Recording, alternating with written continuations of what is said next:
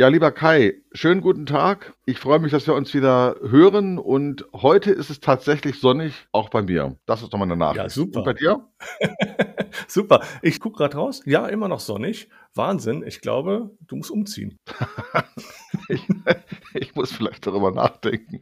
Zuerst aber, zuerst aber will ich dich unter Stress setzen. Ich habe mir fest Boah. vorgenommen, heute kriegt der Oh mal so richtig Stress. Ich mache jetzt einen Stresstest mit dir. Ich denke Oh mir, Gott. es gibt so viele Aufgaben, die man in der Payroll macht. Ich werde dich jetzt zu jeder Aufgabe fragen, was ist denn eigentlich dran? Und ich steige auch sofort ein. ich habe richtig Lust Ja. drauf heute. Sag mal, wieso musst du eigentlich, wenn du in der Payroll sitzt, das hast du mir das letzte Mal erzählt, IT-Spezialist sein? Das ist doch ziemlich übertrieben, oder? Ja, ich drücke einen Knopf im Monat und dann ist alles vorbei. Also es ist ein richtig lauer Job. Da kann man auch ein Kind dran setzen. Nein, Scherze beiseite. Also ähm, ich muss mal ganz ehrlich sagen, ich muss ja wissen, was, was, was die Kiste machen muss. Ich muss immer eine Vorstellung davon haben, wenn ich da was eingebe, wie soll es hinten rauskommen. Also ich muss eine grundlegende Vorstellung davon haben, wie die Entgeltabrechnung zum Schluss für den Mitarbeiter auszusehen hat. Wenn ich eine Entgeltumwandlung habe, muss ich in etwa einen Plan haben davon, wie das Ding auf der Entgeltabrechnung aussieht. Ganz einfach. Und wenn ich das nicht weiß, kann ich nicht beurteilen, wie diese äh, Abrechnungskiste, egal wie sie heißt, ja, SAP, Loga, was es da alles gibt, Datev, da gibt's ja alles Mögliche. Da muss ich aber eine Vorstellung haben, wie ich das einzugeben habe, wie es hinten rauskommen soll. Und da muss ich noch bewerten, hat dieser Rechner richtig gerechnet. So. Und wenn da was schief ist, muss ich gegensteuern. Ganz Mhm. einfach. Also ist man so ein halber ja, Maschinenflüsterer, sag ich mal. Ja, also das hört sich doch danach an, als dass man tatsächlich wissen müsste, was man mit den ganzen Knöpfen, die äh, angeboten werden, so tut. Genau. Ähm, ich springe mal weiter. Ich mache das heute so ein bisschen ungeordnet. Das, was mir so einfällt. Jetzt, mir fällt immer, immer bei Payroll, ich weiß das aus meiner eigenen Praxis noch, mir fällt immer sofort das Thema Bildung ein, Weiterbildung. Weil ich Ja. mich noch erinnere, wie unfassbar viele Dinge ich die ganze Zeit lesen musste, um nur halbwegs zu verstehen, was ich den Beschäftigten erzähle, deren Abrechnung ich mache. Das ist ja, Ja. bis heute so geblieben. Wie gehst du Fall. damit um? Wie groß ist denn eigentlich so dieser Faktor Fortbildung? Wie viel, beschäft wie viel beschäftigst du dich mit dem Thema Fortbildung? Äh, Wie oft machst du da was? Wie oft musst du Dinge lesen? Ist das einmal pro Woche? Machst du regelmäßig Kurse? Wie ist das? Also ich persönlich gehe da ganz wie folgt vor. Also ähm, ich mache natürlich einmal im Jahr das Jahreswechselseminar, das wird in der Regel von den Arbeitgebern bezahlt. Das ist erstmal so der das Grundsätzliche, das muss sein. Das ist das Mindeste, was man vom Arbeitgeber verlangen muss. Weil das sind die ganzen Neuerungen zum Jahreswechsel. Da ändert sich jedes Jahr sowas. Das ist schön zusammengefasst, dass man da erstmal so ein bisschen auf Linie ist. Dann gehe ich persönlich davor, ich beschäftige mich eigentlich ja, täglich würde ich schon fast sagen, weil ich habe eine Fachzeitschrift abonniert, beispielsweise, das so der lockere Umgang, da lese ich, schmöker ich drin rum. Ich gucke mir natürlich YouTube-Videos an, beispielsweise. Ähm, ich äh, schaue mich im Internet um und ich hole mir immer einmal im Jahr ein großes äh, Lohn- und Gehaltslexikon mit Online-Zugang. Das kostet ein bisschen Geld, aber da gucke ich dann rein, wenn ich spezielle Fragen habe. Und ich gönne mir zwei, dreimal im Jahr, auch wenn der Arbeitgeber das manchmal nicht bezahlt, das bezahle ich dann selbst und ziehe mir dann so Online-Webinare rein. Beispielsweise zur Änderung der Geringfügigkeitsgrenze jetzt im Oktober. Oder ich habe mir letztens noch, ah, wie ist das nochmal mit der betrieblichen Altersvorsorge? Da habe ich mir einen Kurs gegönnt. Alles selbstfinanziert, setze ich zu einer Steuer ab, alles gut, aber man muss da schon gewillt sein, sich mit dem Thema auseinanderzusetzen. Also ich bin sehr viel damit unterwegs. Mhm. Total vorbildlich, aber es zeigt halt eben auch, Fortbildung ist aufwendig, wird oft unterschätzt und sie ist Fall. total notwendig. Und gerade so in diesen Mhm. Krisenzeiten äh, ist die Taktung ja noch viel, viel enger geworden, als sie sonst üblicherweise ist. Auf jeden Fall. Jetzt kommt ein tolles Thema. Ehrlich gesagt, wenn ich so über, über Payroll und die Aufgaben der Payroll rede, das mache ich ja öfter mal, dann vergesse ich meistens den größten Posten und muss mich immer selber dran erinnern, obwohl es der größte Posten ist. Und das liegt daran, dass ich eben darauf hinweisen möchte, dass außerhalb der Administration noch viele andere Felder zu besetzen sind von jemandem, der Payroll macht. Äh, so kommt es vor, dass ich gerade die Administration dann einfach gar nicht erwähne, obwohl das ein riesengroßer Teil ist. Also ich sage jetzt mal so, äh, Administration, damit meine ich so Dinge wie ähm, Kontrollen, Abrechnung, Auswertungen und so weiter. Aber ich glaube, das ist bis heute mein Verdacht, jedenfalls habe ich immer so erlebt, der nach meiner Erinnerung und auch bei dem, was ich so höre sonst, größte Faktor ist das Thema Bewegungsdaten. Ja. Wie kommt die Flasche in die Buddel? Wie kommen die Bewegungsdaten Ja. zu mir? In welcher Form? Äh, wie, wie gebe ich sie ein? Wie kontrolliere ich das Eingegebene? Und so weiter und so weiter. Wie siehst du das? Ja, die Administration, ja, die ganzen Bewegungsdaten, die Eingaben und so weiter, die fressen erstmal richtig viel Zeit, weil ich die eingeben muss, meistens händisch. Manchmal habe ich Importdateien, alles gut. Aber was so richtig viel Arbeit macht, ist, sind so Themen wie Eintritte. Die muss man sozialversicherungsrechtlich prüfen. Und wenn ich da so einen Arbeitsvertrag vor mir liegen habe, muss ich dann erstmal schauen. Wie gebe ich dem System vor, was er ist? Ist er sozialversicherungsfrei? Ist er teilweise sozialversicherungsfrei oder ist er vollpflichtig? So, das sind diese drei Fragen, die ich habe. Und da habe ich mir drei Fragen ausgedacht, die ich mir immer nehme. Ich arbeite übrigens mit Checklisten auch, weil ich mir auch nicht alles merken kann. Aber grundsätzlich gibt es drei Fragen dort. Einmal, wie hoch ist das Gehalt? Ganz wichtig. Wenn das Gehalt über 520 Euro ist, kann er schon mal nicht geringfügig beschäftigt werden. Also gehe ich weiter, wie lang ist denn der befristet? Wenn der nur drei Monate befristet ist, kann ich eine kurzfristige Beschäftigung machen. Ist eine Möglichkeit. Aber wenn er mehr als drei Monate befristet ist, fällt das schon wieder weg. Also muss ich dann weiterschauen. Dann gibt es noch eine Chance, den sozialversicherungsrechtlich anders zu schlüsseln als vollpflichtig, indem ich in den Vertrag gehe. Und da gibt es die Klassiker, Studenten, Werkstudenten sind teilweise sozialversicherungspflichtig, nur in der Rentenversicherung beispielsweise. Oder ein Pflichtpraktikant, der kann SV-frei sein. Ein Diplomant kann SV-frei sein und so weiter. Gibt es also mehrere Möglichkeiten, wie man die SV-frei halten kann. Und wenn diese Möglichkeiten nicht da sind, sind die einfach erstmal pflichtig. Und dann muss ich nochmal die Frage stellen, wie hoch ist das Gehalt? Weil dann geht es zur Jahresarbeitsentgeltgrenze. Das ist das nächste Thema. Das ist die Versicherungspflichtgrenze. Wenn die geknackt wird, können sich die Leute dann auch noch entweder freiwillig gesetzlich versichern oder privat versichern. Das ist auch noch so ein Thema, was man sich dann beim Eintritt auch noch angucken muss. Aber das jetzt nur mal so ein kleines Beispiel, was das so bedeutet, die Administration. Für einen Eintritt brauche ich circa 20 bis 30 Minuten alleine für einen Eintritt. Wenn man 10 hat, kann man mal ausrechnen, was man dafür braucht im Monat. Ja, okay, das ist ziemlich eindrucksvoll. Mir fällt dazu noch was ein, übrigens. Äh, Das ist Mhm. dieses Thema ähm, Zeitzuschläge. Es gibt im Einkommensteuergesetz die steuerliche Behandlung der äh, Zuschläge für Ar- Arbeit an Sonntagen, Feiertagen und in der Nacht, SFN-Zuschläge. Ich bin mal hin, Mhm. das ist eine Anekdote am Rande, und habe mir mal angeguckt, was ich da alles wissen muss. So, dieser Paragraph 3b im Einkommensteuergesetz umfasst 229 Wörter. Dann gibt es dazu noch eine Lohnsteuerrichtlinie, 1800 Wörter. Dann gibt es Lohnsteuerhinweise, 1200 Wörter. Ich bin also da schon bei einem riesengroßen Kapitel von über 3000 Wörtern. Die muss ich im Grunde auswendig kennen. Und dann haben wir noch unzählige Schreiben des Bundesfinanzministeriums, Urteile des Bundesfinanzhofs und so weiter und so fort. Das muss ich ja noch beachten. Und dann ist es so, dass je nachdem, wo ich arbeite, in den Tarifverträgen vielleicht noch abweichende Regelungen gelten. Jetzt mal ungelogen. Allein dieses Thema, Sonntags, Feiertags, Nachtzuschläge, hat das Potenzial, einen wahnsinnig zu machen. Und das ist nur ein Thema. Also, das hat, greift ja in Administration jetzt ein und in das Thema Bildung. Ich musste das mal loswerden, weil ich ähm, mich damit gerade beschäftigt habe.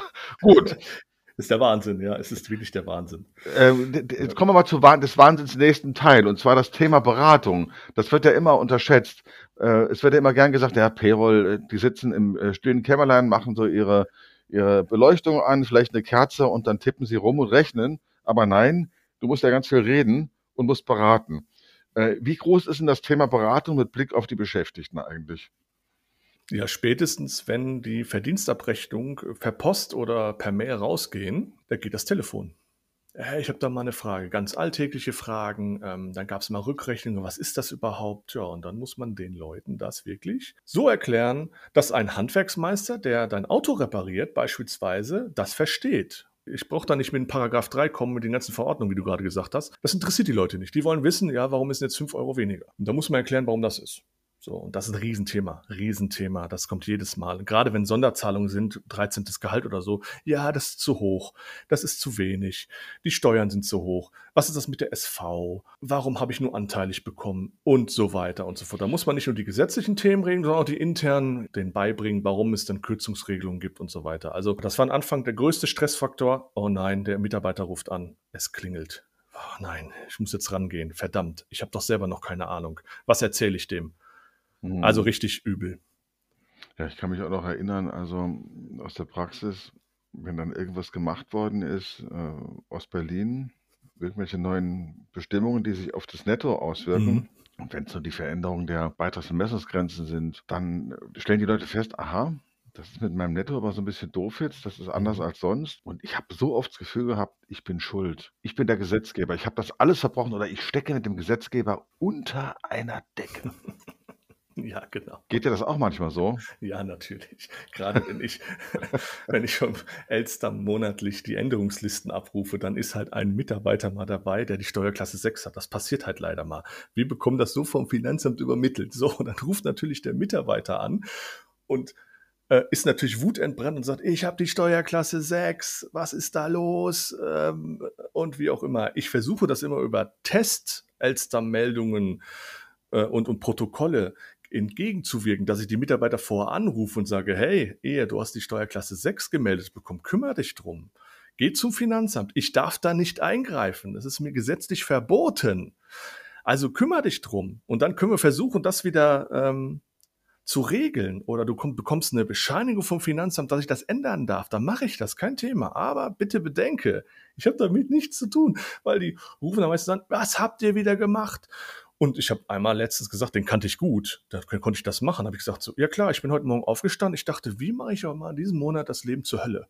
Ich glaube, ich hau dir mal die Steuerklasse 6 rein. so, ähm, das machen wir ja gar nicht. Das wird ja eingespielt und wenn wir das mit Massenlisten, die wir da haben, dann übersehen, dann haben wir diesen Anruf sicher. Also ganz wichtig ist, wenn man mal telefonieren möchte und äh, Langeweile hat, dann haut man beim Mitarbeiter mal die Steuerklasse 6 rein, dann hat man den Anruf sicher. okay, über das Thema Beratung hinaus, da ging es jetzt ja gerade um die Arbeitnehmer, ähm, habe ich mir auch Gedanken gemacht über das Thema Kommunikation. Ich habe ja intern im Unternehmen und auch extern eine ganze Reihe an Partnern, mit denen ich Mhm. aus der Entgelterberechnung heraus umgehen muss. Intern berate ich, das haben Mhm. wir gerade besprochen, die Beschäftigten. Aber ich denke, auch der Betriebsrat ist so ein Thema. Die Finanzbuchhaltung ist ein Thema. Die Geschäftsführung und so weiter. Mhm. Äh, wie, wie sieht das aus deiner Sicht aus, so mit internen Partnern? Wer ist das so in der Hauptsache und wie viel Zeit kostet das eigentlich? Genau, da sind die externen Partner, sind die Sozialversicherung, die Steuer, das ist klar. Die kommen auch ständig, aber die internen sind auch nicht ohne, weil das Abrechnungssystem bildet ja auch Buchungslisten, damit die Finanzabteilung das vernünftig verbuchen kann. Das ist der eine Part. Finance ist eine große Rolle. Und da merke ich immer, da gibt es Kommunikationsprobleme, weil die schicken uns irgendwelche Auswertungen und fragen uns, warum sind da fünf Euro weniger? Und wir sagen, ähm, übersetze das doch mal bitte. Unsere Listen sehen ganz anders aus. Ich kann dir nicht sagen, woher diese fünf Euro sind. Ich muss das anders. Wo hast du das her? Ja, dann haben die das so einen Screenshot gemacht und uns dann um die Ohren gehauen und wir verstehen nicht, was die wollen. Und da muss man mit denen versuchen, eine Sprache zu sprechen, weil das sind zwei verschiedene Welten sozusagen, was aus der Entgeltabrechnung kommt und was äh, in dem Finance-Universum so los ist.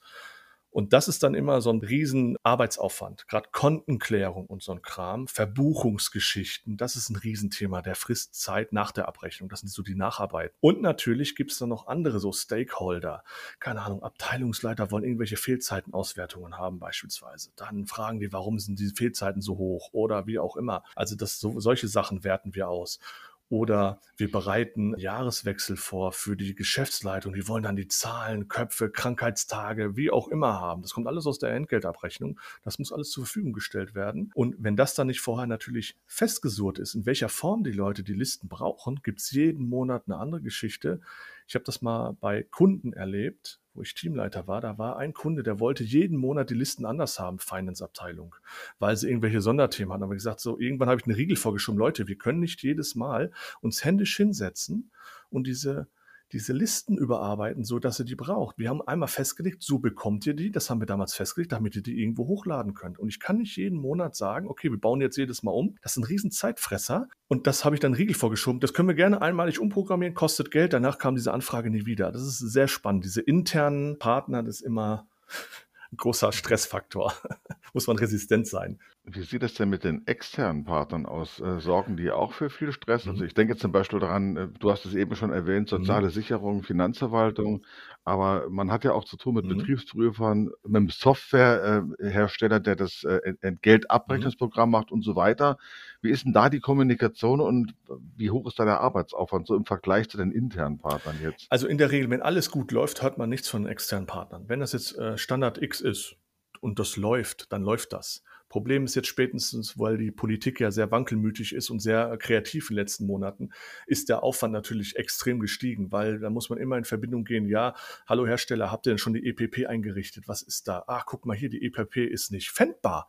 Oh, haben wir vergessen, da müssen wir nochmal nachjustieren. Und natürlich, was sehr oft vorkommt, ist natürlich Steuerlich weniger, die sind da, das ist nicht so das Thema. Die Sozialversicherung ist eher das Thema, weil da diverse Meldungen korrigiert werden müssen. Und manchmal ist es nicht mehr möglich, über das Abrechnungssystem das zu machen. Also muss man hier dann ja über das SV-Net gehen und da muss man das händisch korrigieren. Außerhalb des Entgeltabrechnungsprogramms. Das ist auch ein Riesenthema.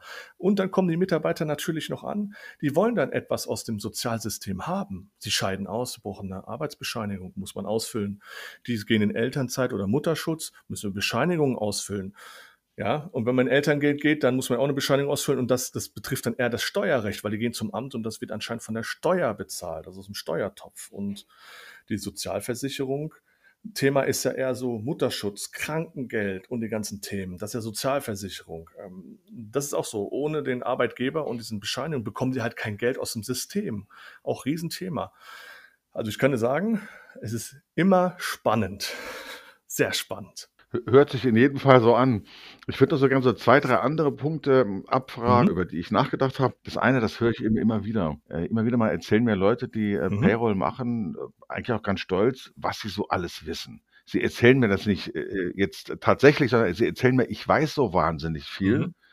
Äh, unter anderem mit Blick auf die Gehälter, aber auch in anderen Zusammenhängen über die Mhm. Beschäftigten. Ich finde, das ist ein total heikles Thema, weil du darfst ja selbst auf Betriebsfeiern oder wenn du jemanden privat kennst und gehst mal einen trinken, niemals irgendwas erzählen. So ist es. Ähm, äh, bist du da schon mal in Schwierigkeiten geraten? Beziehungsweise, nein, das musst du mir gar nicht erzählen, aber äh, hältst du das für einen heiklen Punkt, wo man immer aufpassen muss? Auf jeden Fall. Nee, da- auf keinen Fall irgendwas erzählen. Also ähm, innerhalb des Teams, wenn man es, also ich habe gelernt, wenn ich das gerade für den Auftrag brauche, intern Hilfe oder so, dann nehme ich den datenschutzrechtlich dazu und sage hier, komm, wir sind ja in der Personalabteilung, wir dürfen darüber reden. Nach außen hin bloß nichts sagen. Man muss auch immer denken, wenn ein Mitarbeiter reinkommt, die Personalabteilung, dann bin ich als erstes immer sagen, oh, was liegt hier rum? Ich muss mal schnell die ganzen Sachen umdrehen, damit die das bloß nicht mitbekommen, was jetzt der Meier verdient, was der Müller verdient. Ja, man hat den Einblick.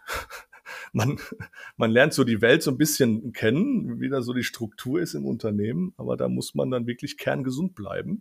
Und man darf sich da nicht abschrecken, warum der Meier jetzt das verdient und guck mal, der ist ja viel kürzer hier und der verdient ja Ding. Das ist einfach nur ein Geschäftsvorfall. Mittlerweile achte ich da gar nicht mehr drauf. Man gewöhnt sich so daran, dass es einfach so ist und dass ein Chef mehr verdient wie ein normaler Angestellter ist ja auch klar. Aber über Details darf man niemals reden. Niemals. Auch nicht, wenn man äh, mit fünf Promille irgendwo sich unterhält. Das bloß nicht. Das, ich finde, das ein, guter, ein, ein, gut, ein gutes Wort, was du da gesagt hast, oder ein guter Satz, ähm, dass man die Dinge einfach tut, aber nicht bewertet. Wenn man anfängt zu bewerten, warum verdient äh, Person A so viel, Person B anders, ist das gerecht? Ich glaube, dann ist man in der Payroll wahrscheinlich auch gar nicht richtig, denke ich. Ne? Auf jeden Fall. Jetzt kommen wir noch zu, zu dem Thema Haftung Mhm. und Betriebsprüfung. Das ist ja auch eine, eine ganz große Nummer. Man nimmt Mhm. ja an, ich mache ja ohnehin die ganzen Arbeiten, auch die administrativen. Ich müsste eigentlich zu jeder Zeit super auf die Betriebsprüfung vorbereitet sein. Was macht denn das schon für einen Mehraufwand? Es muss ja sowieso immer alles korrekt sein. Ist das wirklich so oder hast du, wenn die Betriebsprüfung vor der Tür steht, nicht doch Stress? Das ist, oh nein, ist schon wieder vier Jahre rum, der Prüfer steht da, oh, es, es geht wieder los. Ja. Also, so an sich stresst es mich jetzt erstmal nicht, weil ich habe eigentlich ein gutes Gefühl und ich meine, ich mache eigentlich fast alles richtig. Fehler gibt's immer. So, und das wird auch gefunden, komischerweise. Die haben so eine Gabe, die greifen in den Stapel rein und finden den Fall. Keine Ahnung, wie die das machen. Das wird wahrscheinlich anstudiert. Ich habe keine Ahnung, wie die das machen. Also es ist Wahnsinn, muss ich ganz ehrlich sagen. So an sich erstmal, okay. Das Problem ist, wenn die Prüfer erstmal da sind, dann kommen die mit Fragen. Ja, erzähl mir doch mal. Ich brauche mal die Konten das. Ich brauche mal die Lohnkonten hier. Ich brauche mal den Beleg da. Das ist stressig. Das ist dann, da muss man gucken Und da muss man gut organisiert sein und äh, aufgeräumt sein. Äh, am besten eine digitale Akte, wo man denen dann das äh, per Mail schicken kann oder ausdrucken kann oder wie auch immer, damit sie ihre Prüfungen machen können. Das ist viel Arbeit, wenn man dann die letzten vier Jahre die Dokumente raussuchen muss. Deswegen äh, predige ich immer, dokumentiert das bitte vernünftig, damit ihr das schnell findet und es in vier Jahren sofort klar wird, was ihr da gemacht habt. Alle vier Jahre kommt der Prüfer, das ist einfach so. Und dann geht's los. Das ist raussuchen, diskutieren und erzählen, warum wir das damals so und so gemacht haben. Das ist der Zeitfresser darin. Da musst du wahrscheinlich auch so einiges antizipieren. Was, äh, was kann alles kommen mhm. und worauf muss ich mich gefasst machen? Ich denke, das ist wahrscheinlich mhm. auch so ein Stück weit eine Erfahrungsfrage. Wie oft habe ich eine Betriebsprüfung schon begleitet? Ja, Wie viele Prüfer habe ich schon erlebt? Auf jeden Fall ist es ja heikel, wenn da irgendwas schief geht, es kommt zu Nachzahlungen. Ich habe jetzt kürzlich wieder gelesen, die Betriebsprüfer allein der Rentenversicherung würden angeblich höhere dreistellige Millionenbeiträge pro Jahr von den Unternehmen zurückfordern. Also das ist ja erheblich, muss ich sagen. Lohnt sich also da Auf genau aufzupassen. Ich habe noch ein, zwei Gedanken, mhm. über die ich kurz sprechen möchte. Dann würde ich doch sagen, entlassen wir uns gegenseitig in unseren wohlverdienten Feierabend. Das ist einmal das Thema Betrieb. das ist einmal das Thema Betriebsfrieden. Das habe ich ein, zweimal tatsächlich erlebt, dass äh, richtige Katastrophen passiert sind. Einmal war es so, großes Unternehmen, die haben Weihnachten aus irgendwelchen Gründen, ich weiß nicht ja. wieso, äh, haben die die äh, Weihnachtsgratifikation, glaube ich, wird das da genannt, ja. negativ ausgezahlt. Oh mein Gott. Weißt du, was da los war? Und dann waren die, dann war die, dann, ja genau, und dann ist dann ist das so blöd ausgezahlt worden, dass da schon irgendwie die Feiertage waren und es ist oh. zunächst mal tagelang äh, keiner da gewesen. Also da an diesem Beispiel, das ich bis heute im Kopf habe, äh, ist mir damals klar geworden, also du bist, wenn du Pere machst, auch ziemlich stark verantwortlich oder mitverantwortlich für den Betriebsfrieden. Würdest du das auch so sehen oder meinst du, das ist ein singuläres Beispiel, das kein zweites Mal vorkommen kann? Nee, äh, nee. ich kriege heute noch, also jedes Mal, wo ich beim, hm, ich habe ja auch mal eine Zeit lang wirklich auch die, den, den technischen Ablauf der Abrechnung gemacht, habe ich sehr oft, sehr lange gemacht. Und jedes Mal, wenn ich auf den, wirklich auf diesen Knopf gedrückt habe, Abrechnung jetzt starten, hatte ich schwitzige Hände. Weil ich denke, hoffentlich, ich habe ewig geprüft, ich habe alle Testabrechnungen geprüft, auf, auf Plausibilität, ob das alles klappt, auch ganze Fehlerprotokolle abgearbeitet und dann kommt der Tag, der Tage, das Champions League Finale. Dann drücke ich auf diesen Knopf und hoffe, dass es alles durchgeht und am nächsten Tag fehlerfrei rauskommt und dass jeder sein Geld bekommt. Das ist die erste Hürde. Zweitens, dieses Beispiel, was du gerade gesagt hast, das ist ein Klassiker. Das würde ich sehr gerne übersehen. Wenn die mich sagen, ich muss bis zum letzten Tag alles eingeben in die Kiste und dann ist die Abrechnung durch und so weiter. Und ich habe keine Zeit mehr, das vernünftig zu prüfen, weil das wäre garantiert aufgefallen, wenn ihr die Zeit gehabt hättet, da zu prüfen, also wenn ich dieses Unternehmen so sehe, wenn ich da sitzen würde, würde ich sagen, Leute, das wäre aufgefallen normalerweise. Wenn da jemand, man muss ja nur mal eine Testabrechnung machen und gucken, oh, Minus, warum? Das ist doch irgendwas falsch. Oder irgendwelche Differenzlisten, die man durchackert, das ist ja ein Zeitaufwand ohne Ende, aber das ist das gut investierte Zeit, um solche Situationen, die er da gehabt hat, weil Fehler beheben kostet viel mehr Zeit, anstatt die Prüfung und dann dabei die Fehler zu beheben. Ganz klar, wenn das, äh, das Kind erstmal im Brunnen gefallen ist, ist es schwieriger, es rauszuholen, anstatt ein Netz drüber zu spannen. Ne? So muss man da denken. Also das garantiert durchgeführt, weil irgendwie, weil da keine Zeit war zu prüfen. Oder es wurde nicht vernünftig geprüft. Deswegen machen wir diese vielen Testabrechnungen davor um dann bei der Echtabrechnung safe zu sein. Und das fällt normalerweise in der Testabrechnung auf solche Sachen. Oh, warum sind die Beitragsnachweise nicht da? Hm, komisch. Mhm. Was ist denn da los? Technik. Oh, Provider anrufen oder Hersteller. Guck mal hier. Hier sind die, sind die Beitragsnachweise nicht generiert worden. Guck mal nach. Wenn die nicht rausgehen, haben wir ein Riesenproblem. Solche Sachen. Und das sind so Standardprüfungen, die man so macht. Während der Testabrechnungsphase. Es gibt ja vier Phasen. Erste Phase ist die Erfassung, Erfassungsphase, die zweite ist die Testabrechnung, Prüfungsphase. Bei der Erfassungsphase in der Phase 1 mache ich das schon so, bei jeder, Abre bei jeder entgeltrelevanten Änderung im System mache ich eine Testabrechnung, eine personenbezogene Testabrechnung, gucke mir das an. Das, was ich eingegeben, kommt das auch richtig hinten raus. Daher diese Vorstellung. Im zweiten Schritt gucke ich mir in der Testabrechnung, die laufen mehreres Mal, diese Testabrechnungen, und gucke mir da die Fehlerprotokolle, die Technik an auch. Und Plausi-Checks mache ich. Und wenn das fertig ist und das paar Mal gelaufen, alle Fehler weg sind, dann erst dann schmeiße ich die Echtabrechnung an. Und dann müsste es richtig rauskommen. Und das ist ein gutes Beispiel, was du sagst. Wenn man da nicht die Zeit hat zu prüfen und bis zum letzten Tag eingibt und dann unter Stress ist und sich die Zeit nicht nehmen kann, weil man so vollgebombt wird mit Sonderaufgaben, dann kann es hinten rauskommen und das wird dann extrem gegen die Wand klatschen. Und das muss ein Riesentheater gewesen sein, wenn ich das so höre. Da muss ja jeder Mitarbeiter angerufen haben, jeder muss eine E-Mail geschrieben haben, jeder muss auf der Matte gestanden haben. Und das noch Weihnachtsfest, ja, Halleluja. Also, das ist so der Super-GAU in der Abrechnung, muss ich sagen. Ja, das, das war ganz sicher äh, ein Riesenstress. Also da gehe ich auch ganz, ganz fest von aus. Was mir jetzt im Gedächtnis geblieben ist, ist der Satz, den du gesagt hast, in dem Augenblick, in dem ich auf Echtabrechnung drücke. Ja habe ich schwitzige Hände. Ja. Das muss man sich mal klar machen. Je nachdem, wo man auch arbeitet, sind ja. das ja teilweise Millionen, die man bewegt. Und wenn ja. da irgendetwas falsch mhm. ist, das kann ja auch eine kleine Unaufmerksamkeit sein, können ja wirklich gewaltige Schäden entstehen. Du musst also in der Payroll auch tatsächlich richtig nervenstark sein, würde ich sagen. Auf, auf, jeden Fall. Ich habe letztens was jetzt äh, erlebt, ähm, da habe ich geguckt, da war irgendein harter Fehler in der Abrechnung, eine Testabrechnung. So, und hätte ich den nicht gesehen, hätte dieser Mensch kein Geld bekommen. Die, die Abrechnung wäre ausgeschlossen worden von, von diesem Abrechnungslauf. Da hätte einfach eine Person kein Geld bekommen. Es gibt noch ganz andere, härtere Fehler. Da bricht die gesamte Abrechnung ab. Da bekommt keiner Geld. Also da muss man wirklich gucken. Deswegen prüfen. Prüfen ist das A und O. Nachzahlen kann man immer, aber die Prüfung, dass das in sich passt und dass die Echtabrechnung technisch läuft, dass jeder sein Geld bekommt, das ist so, der heilige Gral, das Wichtigste. Wenn er jemand seine 50 Euro noch nicht bekommen hat, dann kriegt das nachgezahlt. Das ist nicht das Thema. Aber dass grundsätzlich alle ihr Geld bekommen haben und ihre Miete bezahlen können und wenn der Sozialversicherung abgesichert sind, das ist das wesentliche, zentrale, das ist die wesentliche zentrale Aufgabe der Entgeltabrechnung. Und das ist so das Wichtigste an diesem ganzen Ding. Also das muss ich nur betonen hier. Ich habe eine, eine abschließende Bemerkung, Frage noch. Wir haben jetzt ja gerade eben äh, das Beispiel gehabt vom Weihnachtsgeld. Mhm. Und unter der, unter der Überschrift Oh du Fröhliche will ich dich mal fragen, wie du dich eigentlich in der beschaulichen Vorweihnachtszeit so fühlst, wenn die anderen Leute Advent feiern, Spekulatius essen, die Weihnachtslieder einstudieren. Wie geht's dir eigentlich so in der Entgeltabrechnung dann?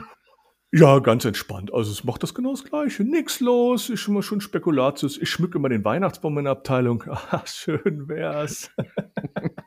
Na, wie ist es denn Nein. wirklich? Nein, das ist, das ist übel. Also, also Dezember und der Januar, das sind so im Prinzip die schlimmsten Monate für den Entgeltabrechner, weil da kommen die ganzen Änderungen zum Jahreswechsel. Die müssen vorbereitet werden. Dann müssen irgendwelche Jahresgeschichten gemacht werden. Die Entgeltbescheinigungen müssen, also nicht die Entgeltbescheinigung, die auch, klar, aber die Lohnsteuerbescheinigungen müssen raus. Die ganzen Jahres-DÜV-Meldungen, also die Meldungen an die Sozialversicherung müssen vorbereitet werden. Dann müssen die neuen Grenzen, Jahresarbeitsentgeltgrenzen müssen eingespielt werden. Das muss kontrolliert werden. Die neuen Beitragssätze der Krankenkassen müssen kontrolliert werden und noch vieles mehr. Ich muss UVOL Stammdatendienstmann, also für die Berufsgenossenschaft, muss ich ein, ein, eine Meldung vorbereiten. Die Schwerbehindertenmeldung kommt da auf uns zu. Also ganz viele Themen, die da abgearbeitet werden müssen.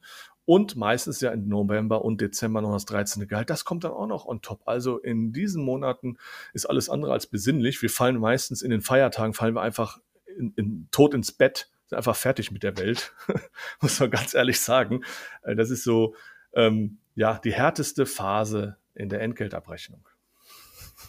Genau das habe ich mir nämlich gedacht und genau das ist auch meine Erinnerung an meine praktische Zeit. Ich finde, das muss man auch erwähnen. Wenn man Entgeltabrechnung macht, verzichtet man tatsächlich auf vieles, auch auf die Besinnlichkeit während der besinnlichen Zeit. Jedenfalls mhm. zu guten Teil, meine Damen und Herren, ist das der Fall.